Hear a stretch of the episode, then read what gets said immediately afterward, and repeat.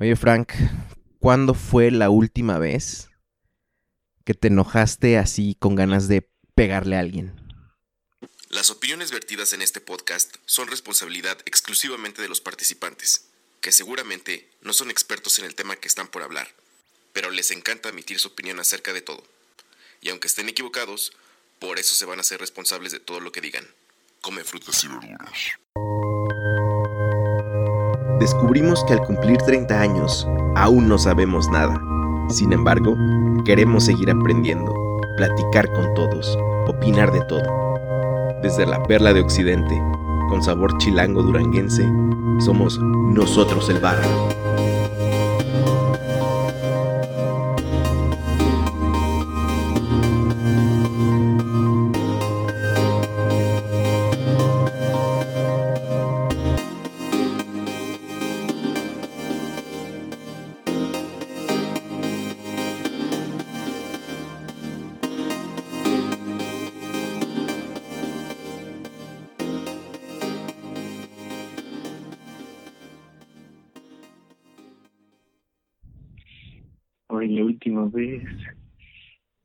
Creo que fue bueno, hace, bueno, tampoco hace unos meses que me enteré de una mala noticia que me enojé muchísimo con el mundo. Fue muy, muy, eh, muy, mucho coraje, me dio muchísimo coraje, con ganas de pegarle a alguien. Neta, así de plano. De plano, sí, como con ganas de golpear a Dios, ¿sabes? Órale. Qué Sí, sí. Así de plano de golpear a Dios tan fuerte. Está muy fuerte, sí. O sea que tú sí crees en Dios. Eh, sí, sí, sí. Y le querías golpear a ese Dios por, por lo que te enteraste. A ese Dios en el que creo, sí. Wow, está súper rudo, bro. Jamás había, o sea, no había esperado esa respuesta, ¿eh? Está súper, súper rudo. Las, las malas noticias llegan. Supongo que Y, sí. Inesperada, inesperadamente. Sí, así son esas.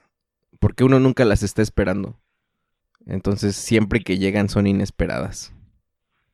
Sí, Eso está súper de la fruta. La gente del barrio, bienvenidos al episodio 99. Y en este episodio quiero, o ya escucharon más bien, al invitado de, de esta ocasión. Él se llama Frank. Ahorita le voy a dar unos, eh, más bien el espacio para que él se presente propiamente, pero quiero decirles que él fue de mis primeros alumnos hace aproximadamente, yo creo que ocho años, que, que fui su maestro y hace unos cinco o seis que no nos hablábamos hasta esta semana. Y entonces esta conversación que ustedes van a escuchar a continuación es de verdad em, real. Es un, una actualización de cómo estamos tanto él como yo. Eh, él, además de ser mi alumno, eh, pues sí, lo consideré mi amigo. Digo, ha pasado mucho tiempo, no sé cómo nos consideremos hoy en día, pero creo que más que ser su, su profesor, pues él también me enseñó muchas cosas muy, muy chidas. Y por eso quería que, que Frank estuviera en un episodio de Nosotros el Barrio. Frank, ahora sí tienes todo el espacio para presentarte quién eres, qué haces, cuántos años tienes, como te quieras presentar. ok. em, soy Francisco Aurelio Sánchez. em, soy creador escénico, hago teatro y, y me dedico a la actuación. Tengo 25 años y estoy egresando de la universidad. Eh, vivo en la Ciudad de México y soy habitante de este mundo. Habitante de este mundo. ¿Te gusta este mundo?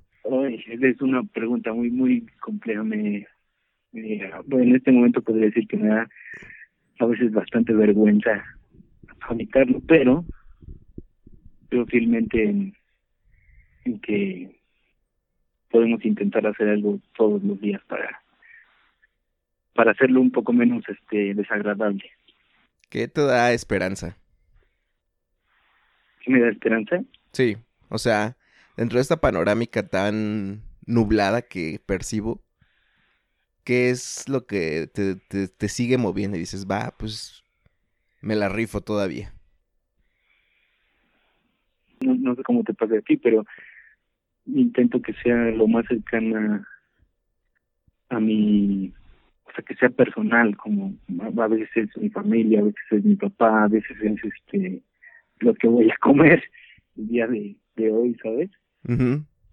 No, no siempre es lo mismo. A veces es que vi a alguien sonriendo en la calle y eso me, me, me dio el valor de seguir caminando ese día. Qué Sí. perro. Anda, eh, empezamos súper profundo esto, este, este, este rollo jamás, este, pensé que hubiera empezado tan, tan así, pero me, me late, me late. Creo, que- creo que así era un poco cuando nos conocimos, ¿no? Eran, Sí, creo que sí. eran muchas, Sí, creo que sí. muchas, muchas conversaciones muy existenciales, muy profundas, sí, sí. etcétera, etcétera. ¿Qué recuerdo tienes de, pues, de mí como tu maestro? Fíjate que me, me- esta semana me puse a pensar y, son, son, tengo recuerdos tuyos en el aula, pero son más recuerdos los que tengo fuera del aula, ¿sabes? Como eh, recuerdo que hicimos algo en, en la iglesia metodista de Cocotitlán y que estuvimos ahí con niños. recuerdo que una vez estuvimos haciendo un video para la prepa y por ejemplo tengo el recuerdo de yo estar agarrando tu iPad y tú diciendo, ah, mira, por aquí, o eh, dirige hacia allá la cámara Sí, tengo un recuerdo de ti, tengo un recuerdo de ti hablando conmigo so- sobre el amor. Así, nuestras pláticas sí eran profundas. Era, eran pláticas bien interesantes, ¿sabes? O sea, yo creo que muchas de las cosas que yo te platicaba las vivía en el momento, porque si hacemos cuentas, yo era tu maestro de 24 años, De mi edad, o bueno, un, po- un año más chico. un año más chico. Entonces, sí. realmente muchas de las cosas que te pude haber platicado, o sea, seguramente me pasaron un sábado antes o un este un fin de semana antes. La verdad es que no no había mucho mucha experiencia tal tal vez, ¿no? Pero pues bueno, me, me gustaba mucho platicar con ustedes. Era un grupo también muy chido el tuyo, o sea, yo tengo un recuerdo Mm. también de que yo iba contento a su grupo. Y, y- y- y me, me encantaba estar con ustedes. Es- Era, era impresionante dar clases. O sea, creo que se dejaban enseñar, que es algo muy interesante. No sé si ahora que tú estás dando clases, te identifiques con un grupo que digas, no, ma, qué chido, hoy me toca con ellos, está, está leve. Fíjate que no, no es que no tengo tantos grupos, solo tengo un grupo, Ok. pero me pasa con, con, con personas, ¿sabes? Como, no, no sé si te pasaba a ti, pero que hay personas en el grupo que tú sabes que van con, con esas ganas de saber, como de exprimirte, de, de camo- cambiarse hoy en la clase, ¿sabes? Ujú. y eso a mí es como, bueno, hoy tengo clase y, y voy y tengo, tengo ganas de, de ver a esas personas y compartir un proceso con, con, con ellas y con ellos. ¿no? ¿Te parece más atractiva la gente? No, ya hablo de atractivo no, no visualmente, sino eh, en lo personal. ¿Te parece más atractiva la gente que se rehúsa aprender de ti o la que está atenta a tus consejos y enseñanzas? Mm, mm, es que me parecen atractivas ambas, pero en, modos distintos.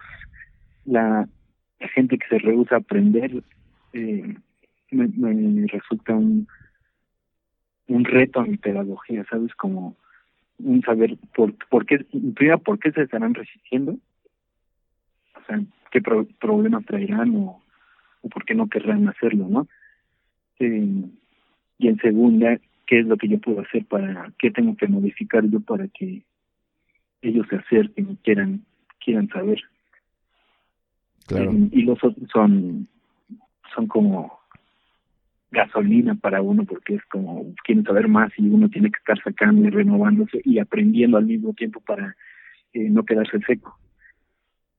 ¿Hace cuánto que fue tu primera clase? Así de en el aula, este, con tus listas de asistencia, no sé si eso pasa en tu escuela, pero ¿Cuándo fue, hace cuánto fue y cómo fue ese primer paso hacia un aula como maestro?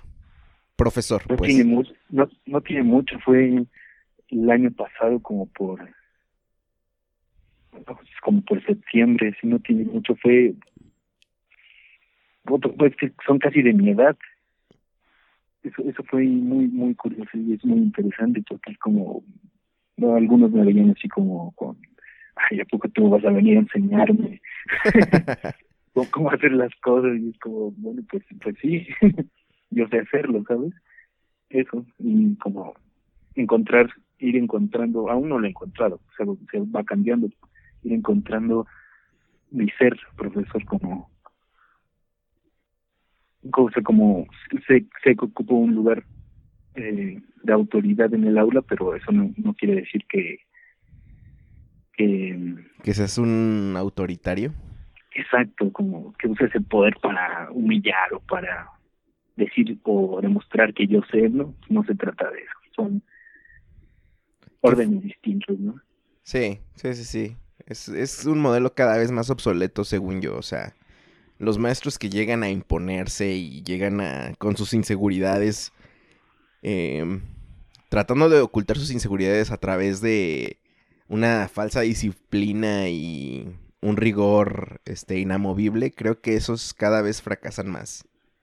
Sí, y fíjate que yo creo que, porque me ha tocado escucharlo de maestros de esa eh, vieja escuela, como que se resisten a este cambio, ¿no? Como a esta cercanía que yo siento que ahora se genera con los alumnos, como justo no está esta distancia de yo soy el profesor y tú el alumno, yo sé y tú te callas, pues eso no está, sino es un como un, un flujo constante de lo yo sé algo, tú no sabes ese algo, pero yo también no sé otras cosas, ¿no? Y entre los dos vamos a ir nutriéndonos.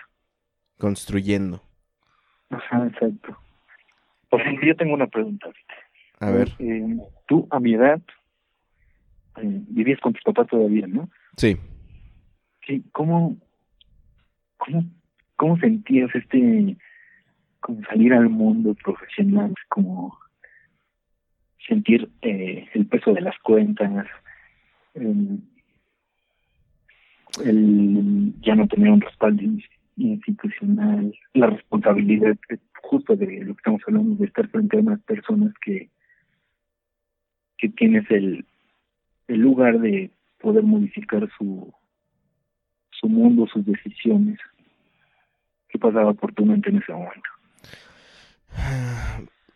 Híjole, o sea, es que esa, esa pregunta se, se, se mm, desarrolla en muchos, muchas respuestas. Creo que cuando empecé, o sea, tu grupo fue de mis primeros grupos dentro de esa prepa, en la cual duré seis años, más o menos, cinco. Y este, mm, y como te digo, estaba muy, muy, muy chavo. Y si bien vivía con mis padres, pero tenía una deuda de mi universidad, tenía que pagarla. Mm. Y durante dos años no pagué. Entonces mis intereses se se volvieron horribles. Y te acuerdas que yo contaba una anécdota de cómo acabé siendo maestro, no, no queriendo ser maestro, como profesor, pues.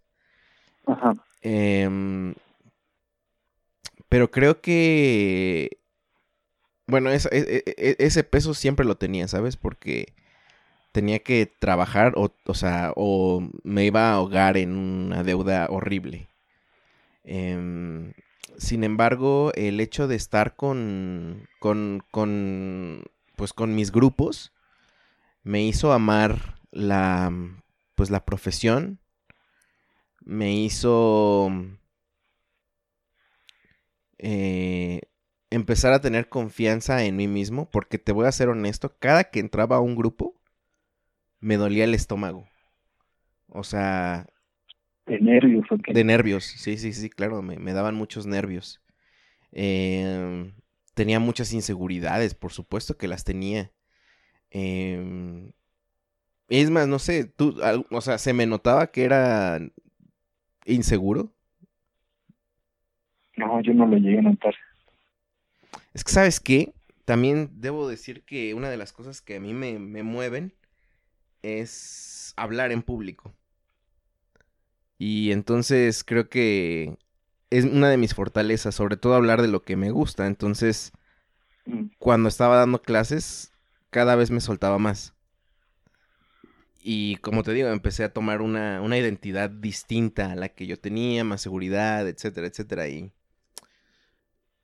pues no sé, voy respondiendo a tu pregunta. Ya, ya me perdí un poco en mi propia respuesta, sí. pero, Sí, sí. pero era, o sea, básicamente sí, tenía que trabajar, eh, estaba presionado por eso. Eh, estaba presionado, por supuesto, por apoyar a mi familia. Yo tengo mucha esa carga, ¿sabes? Quiero darle, como recompensar a mis padres, ¿sabes? Claro. Ese, ese, digo, ellos no me lo piden, pero es como algo que yo tengo, ¿cómo decirlo? Como pendiente. Y siempre que tengo que hacer algo, o sea, siempre que trato de, siempre me queda con un sabor de boca que no estoy dando, no estoy dándoles lo que merecen, ¿sabes? Siempre me falta. Como dicen, el gramo para el kilo, el, no sé cómo se le diga. Y este, pero sí, creo que era un joven bastante inseguro que poco a poco iba aprendiendo a pagar deudas, a agarrar compromisos. Digo, eh, a mis 26 años eh, decidí iniciar una relación con la que yo sabía que me iba a casar. Órale. Y a los tres años de tu edad me casé. Entonces, vaya, para que sepas que sí estuve a punto de dar pasos que iban a marcar mi vida ya. Eso.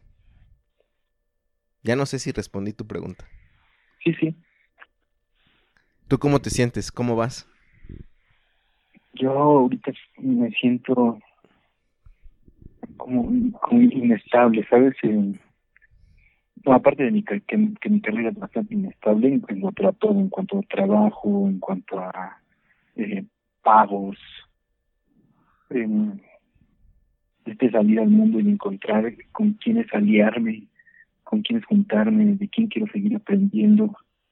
Eh, estoy en ese lugar, y encontrando, picando piedra, Qué bueno, picando mucha piedra. qué bueno. Sí, sí, sí, sí. Y este y eso también el salir de la de un sistema tan estructurado y estricto que tenía en la escuela y salir y no tener algo así y que todo se holgara más se resiente, lo resiento, entonces tengo que retomar otra vez como mi disciplina, eh, mis horarios, mi organización. Eso, en ese lugar estoy. Y, y, por ejemplo, me llama la atención lo que dices de tus papás, Ujú. porque yo también lo siento con, con, con mi padre, ¿no? Como una de las mejores cosas que, que me ha dado es apoyarme para estudiar la carrera. Un saludo a tu papá, sí. que es un tipazazazo, muchas gracias. Sí, sí, son tipazos. la verdad.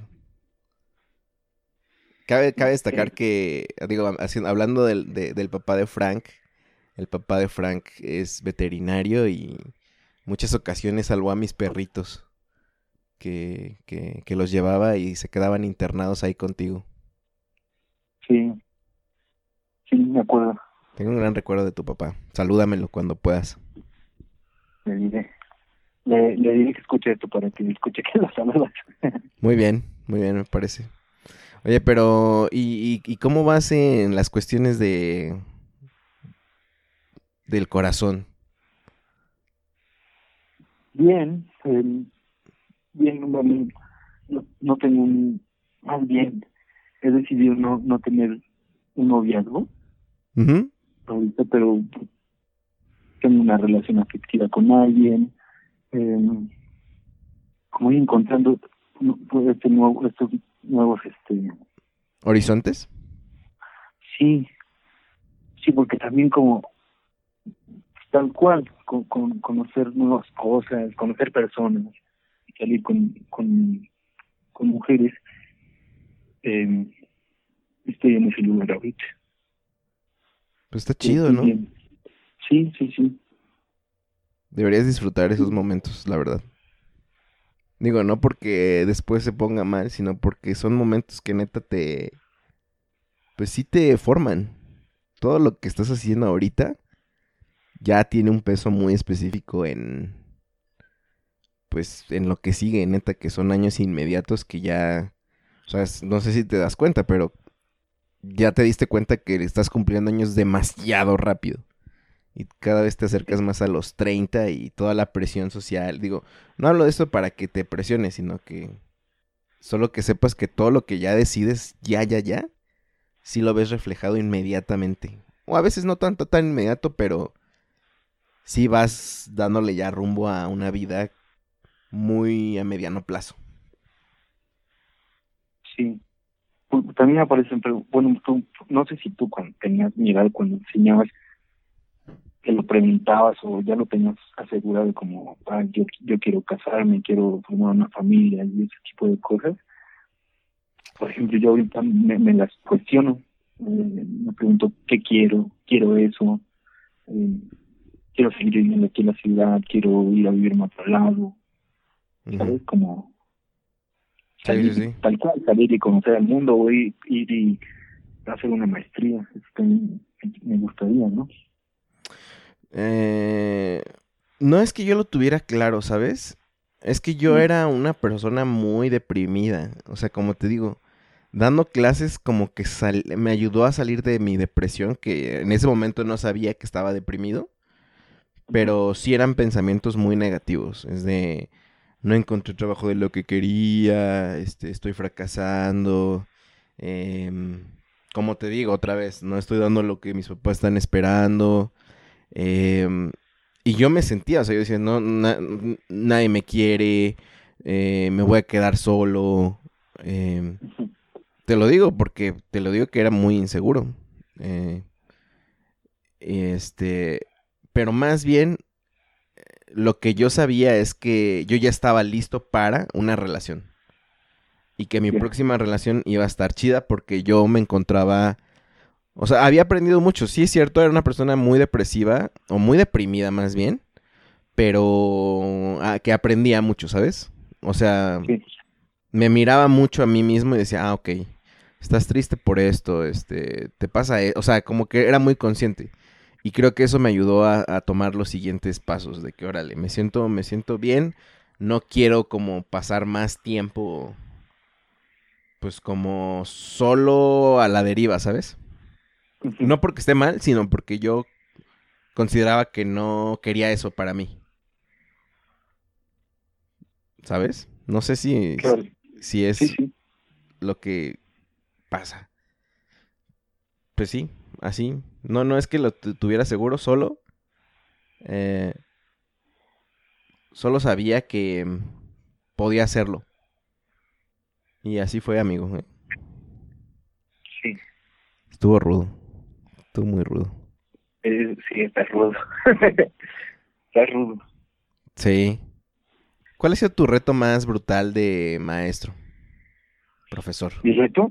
Sí, hasta el momento. Mm. Fíjate que tal cual hoy, mi reto de hoy para mañana es cómo hacer tangible, o sea, es que en mí, te voy a hablar un poco en términos de mi carrera, eh, actualmente entiendo los procesos mentales que debo de llevar para eh, la afectación emocional o sensible que debo de tener como actor, ¿sabes? Más o menos me doy a entender. Sí, o sea, como esos, yo lo puedo poner en mis palabras, esos cambios de humor, ¿cómo proyectarlos? ¿Ok? Ajá, pero antes de proyectarlos, antes de eh, hay procesos mentales de, de imaginación, de, de recuerdos, de imágenes mentales, de una manera. Son imágenes mentales, como cuando, tal cual, cuando piensas en un recuerdo, eh, tienes imágenes o sensaciones o olores y tienes la imagen en, en el cuerpo, en la mente, en el ser. Okay. mi reto como profesor para mañana es cómo hacer cómo acercar a mis alumnos hacia ese mundo, hacia, hacia esa sensación. ¿Sabes? Que lo reconozcan que les está ocurriendo y que puedan hacerlo a voluntad. Es un reto muy grande ya lo que estoy diciendo. Tal vez mañana solamente con que eh, lo tengan la experiencia de que tengan la experiencia y reconozcan que está sucediendo, sea suficiente. Dame un ejemplo. por ejemplo, pienso en un ejercicio en que estén escuchando una canción y este y al, escuchar la canción les llegan eh, imágenes mm. mentales, recuerdos o experiencias pasadas o, o sienten que se les enchila la piel o sienten calor en, un, en una pierna. Que sepan que les está ocurriendo eso porque están siendo afectados por el estímulo sonoro, es el ejercicio. Qué loco, ¿no? Sí, está loquísimo. Qué locochón. ¿Tú, ¿Tú cuánto te costó hacer eso? Pues eh, al principio un año de la carrera, saber que lo estaba haciendo dos años, hacerlo a voluntad tal vez tres, y hacerlo a voluntad y que se viera bien cuatro. te quiero hacer una pregunta que siempre he tenido como duda respecto a los actores. Supongo que es diferente para cada quien, pero tú, ¿qué haces para llorar? me estás preguntando como la pregunta cliché de, ¿Sí? carrera. Eh, bueno, no es que pienses en llorar, depende de muchísimas cosas, ¿no?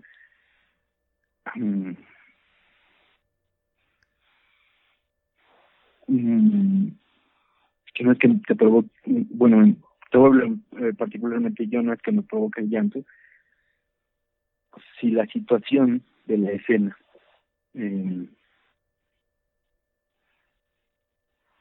llega a un grado de tensión en el que eh, yo, sin, sin forzarlo, sin obligarme, llego al llanto, eh, dejo que ocurra. O sea, mi mente debe de estar en, en, en la situación, en qué es lo que es importante para mí en ese momento. Para mí me refiero a lo que me toque ser en ese momento, al personaje, por decirlo de una manera. Debo de estar conectado con, con, con eso, ¿sí me debe entender? Eh, y darle la importancia que tiene. Y si el llanto ocurre, dejar que ocurra. Eso. Qué loco. Ahora, que si, lo, que si lo tienes que hacer porque es un comercial y, sí, sí. y, y tienes que hacerlo, puedes hacer varias cosas, tal cual puedes pensar en algo triste y dejar que te afecte o pensar en una imagen. Por ejemplo, eso me, me ayuda a tener a mí como pensar en el atardecer, escuchar sonidos, dejar, dejar que eso me provoque el llanto y dejar que el llanto suceda. Ahorita dijiste algo interesante que no sé qué tan relacionado esté con tu vida en este momento. Pero dices dejar que te afecte. ¿Eso es parte de una técnica? O sea, como, pues como tú me decías, lo que quieres que suceda mañana, ¿no? Ajá y qué tan abierta dejas la puerta para tu vida diaria. ¿Me explico? o sea, ya, ya, ya, ya desactivaste como esa habilidad de dejar que te afecte. Ahora, ¿qué tanto te afecta el día con día? Es una pregunta muy buena. Em, nosotros decimos, bueno, de mis colegas más cercanos decimos hay que aprender a cerrar justo esa puerta, ¿no? Porque no puedes salir a la calle y, y este abierto y que te afecte todo, porque tal cual te puede afectar todo, te puede afectar que un carro pase enfrente de ti y eso provocarte un sinfín de cosas, no ira, el llanto, mucha alegría. Entonces hay que aprender a cerrar la escena, eh, reconocer que soy yo, soy yo, Francisco, con mi vida, con mis problemas de diario y salir a la vida con eso, no con los de la escena. Si me doy a entender? Eso, pero pienso también que desarrolla una sensibilidad que no te puedes separar de ella, o sea, es como como como un músculo, es un músculo tal cual como la gente que va al gimnasio y hace pesas desarrolla un músculo, así nosotros desarrollamos un músculo sensible que, inevitablemente está ahí todos los días, todo el tiempo. Y estaba pensando ahora que estás hablando y te escucho pues muy, muy interesado en, en, lo que me estás diciendo, pero también no puedo evitar pensar en tu transformación, vamos a decirlo así, y queda muy ad hoc para el tema de nosotros, el barrio, que pueden decir, güey, o sea, se escucha muy sofisticado, por así decirlo, ¿no? Ajá. Pero ¿de dónde viene Frank o Francisco? De las primeras cosas que yo me acuerdo de ti como inquietud eh, fue pues de, de, actuar y todo eso es este dejarte escribir una pastorela para Navidad que quedó chivísima. Eh, recuerdo que tú trabajabas de payasito o, o no. ¿Sí trabajabas de payasito? Sí, sí. Trabajé cuatro años de payaso, sí. ¿Qué, ¿Cuál de todas fue tu detonante para querer estudiar actuación? Sí, sí. Ser, ser payaso, sin duda alguna, fue donde... En realidad no sé qué es lo que fue, pero sé que algo de ahí fue, ¿sabes? Eh, y, y tal cual, era payaso de ir a fiestas y infantiles, ir a, a, a los pueblos, a las fiestas y hacer el show. Eh, es que no sé qué, ¿sabes? Como es algo de ahí. Es, es algo de ese encuentro con el público, es algo de, de estar con, con tu compañero payaso en este caso y, estar en un punto límite de, de animar. Digo animar en el sentido más bruto de la escena, pero de concentrarnos todos en lo mismo en un momento, ¿sabes? Uh. Eso es lo que a mí, a mí, me gustó y yo, yo vengo de ahí, yo vengo de ahí de de conocer la escena en, en las fiestas para niños. ¿Tienes un ya recuerdo después... memorable de cuando eras payaso? Um, Algo que cuando estés ya o que, que recuerdes que decías, chale, esto esto lo hice y, y, mírame ahora, por así decirlo. Tengo, fíjate que el, bueno, sí, sí, es este, el, tengo mi, mi, mi, recuerdo de la primera vez que fui a un, a un evento y me tocó ir de botarga. Uh -huh. Me metí a la botarga y, y, bailaba con los niños. Yo en la vida había bailado, o sea, yo era una piedra. Piedra, piedra, piedra duro. Bailaba nada. Pues tenía que bailar. Y, y no sé, sentir esa libertad ahí adentro, creo que también tiene que ver. Fue muy mágico, ¿sabes? Ajá. Como, qué guay, ¿qué es esto? ¿Qué es esto? Fue sorprendente para mí. Y ese es un gran recuerdo. ¿Te tocó que no, se reí, que no se riera la gente? Sí, uf, uf, uf un sinfín de veces, eso es lo más difícil que puede pasar. Eh, ¿Se puede decir que te afectaría igual eh, la no risa al no aplauso en una escena? No, para nada. La, la no risa es, quiere decir que no hay, no está vivo lo que está ocurriendo. El no aplauso puede venir de que no le gustó a alguien. ¿no? Pero cuando actúas, ¿quieres que le guste o no necesariamente? no necesariamente. Yo puedo decir que cuando actúo quiero causar algo en la otra persona, puede ser lo que sea, puede ser que salga diciendo que, que es lo que acabo de ver, odiando lo que acaba de ver o sumamente conmovido, pero que algo pase, eso, yo creo que eso, que algo suceda. ¿Y no has, no has incursionado en el en esta escena del stand-up? Ahora Ajá. que tienes habilidades histriónicas, de guion y un background de payaso de fiestas? no, no. Hace, rato que dejé la comedia, por decirlo de una manera, como que no, no me he acercado otra vez a mi payaso y si algún día haces una rutina, y es que, ¿sabes? No, no, no sé si realmente estoy tratando de proyectarte lo que pienso acerca de lo que te acabo de decir. O sea, no quiero que pienses que... O no sé qué imagen tengas de los peros, realmente. Pero... Digo, creo que tendría mucho valor una persona con un trasfondo como el que tienes. Y no necesariamente un cuenta chistes, ¿no? Sino creo que las plataformas de stand-up no necesariamente tienen que ser como lo han hecho aquí en México, que es pues decir pura pendejada, sino como contar historias de manera muy chistosa. O no, o sea, ser una plataforma nada más para transmitir ideas me parece buena buen ejercicio. Podría ser, no, no, no, no lo he pensado. Fíjate que esta era otra de las cosas que pasaba eh, en nuestros viejos tiempos, como ideas de de lo que podríamos hacer con nuestras habilidades. Me acuerdo que, eh, no, es que me acuerdo de este programa de nosotros, el barrio que ya lo tenías, pero lo tenías con, con tu hermano y con uno de tus amigos, ¿no? Era toque de queda. Ah, eso, eso sí, sí. Toque de queda son las bases de nosotros el barrio, lo puedo decir ah. totalmente. Me acuerdo de eso, me acuerdo de eso, sí. Ahí tú, es más, estuviste, ¿no? Estuviste con nosotros grabando un video. Sí, sí. Vaya, pero a lo, a lo que voy es que no he pensado lo del stand y que eh, imaginar, idear cosas así como de cosas, de posibilidades eran otra de las cosas que hacíamos antes, me acuerdo. Sí, ¿no? El, oye, ¿por qué no haces esto? sí, o, oye, ¿por qué no hacemos esto? O, sí, sí.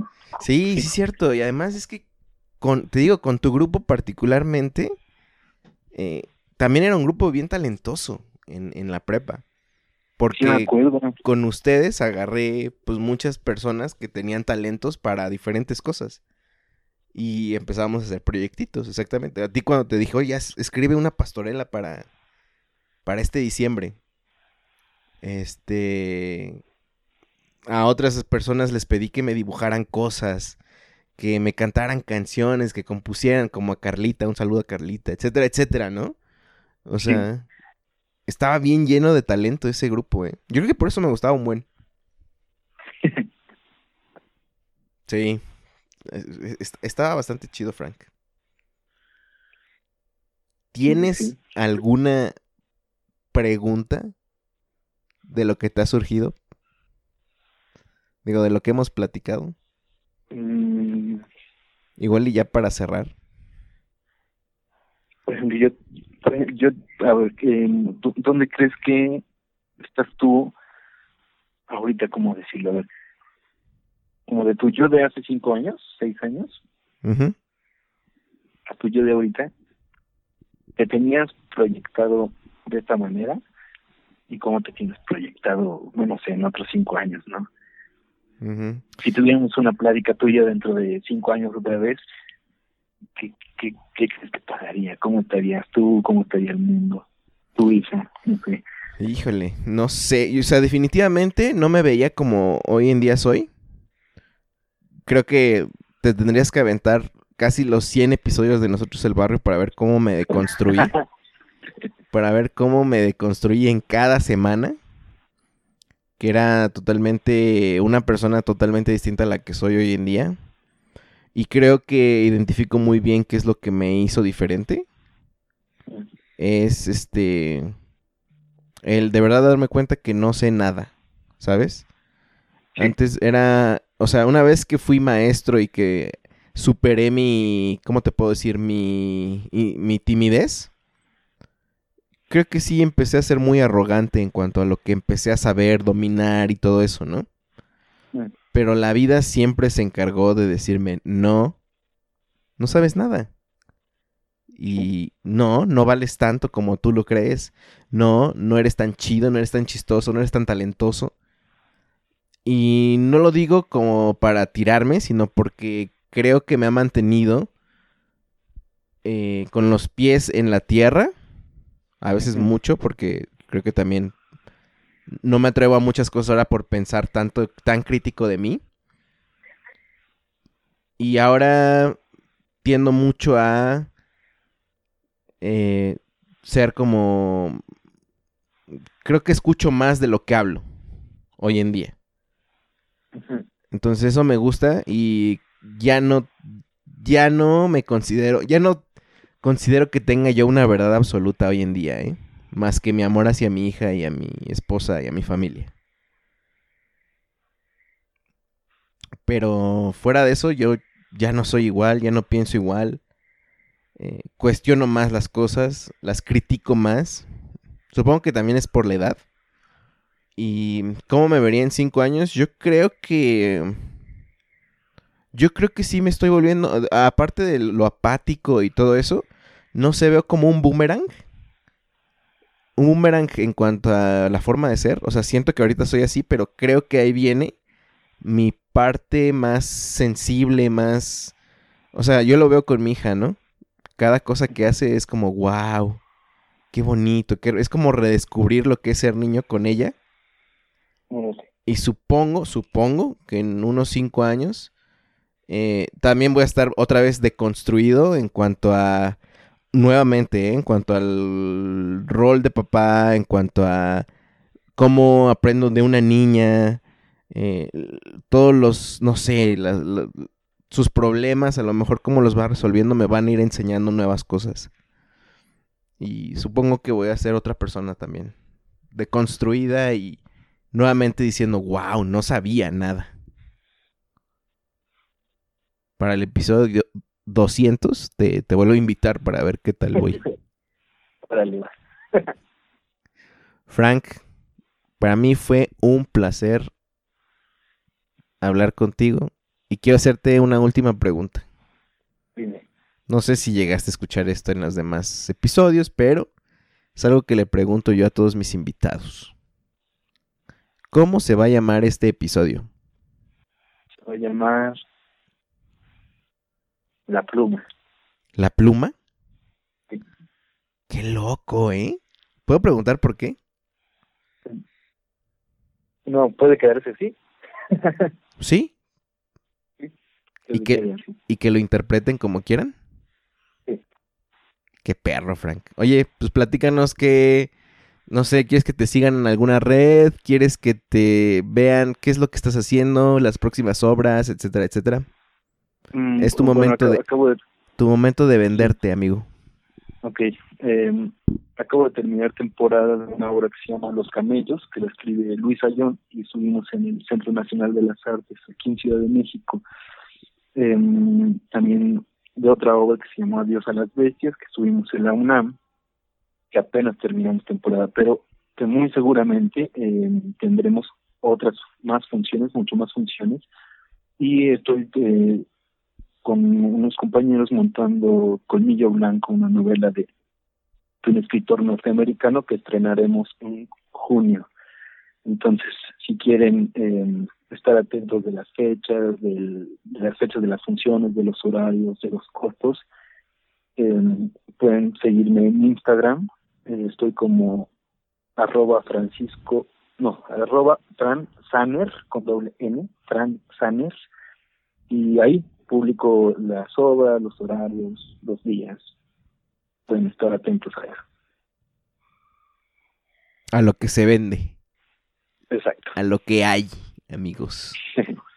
La gente del barrio, esto fue todo en este episodio 99. Quién sabe qué vayamos a hacer para el episodio número 100. A lo mejor no hacemos nada, ¿saben? Ya sé que cada episodio que se acerca al 100 digo cosas diferentes, pero es que no sé no sé si realmente sea tan especial un episodio 100. Mi nombre es Fede y yo me despido. Si quieren dejarme un comentario, este, compartir esto, pues está chido. Si no, bienvenidos nada más a esta plática pues de un maestro y de un alumno. Y de un alumno y de un maestro, viceversa. Nos vemos. Muchas gracias por escuchar y descargar este podcast. Mil gracias más si lo has compartido y te has suscrito a todas nuestras redes. Nosotros el barrio te lo agradecemos y te respaldamos. Hasta la próxima.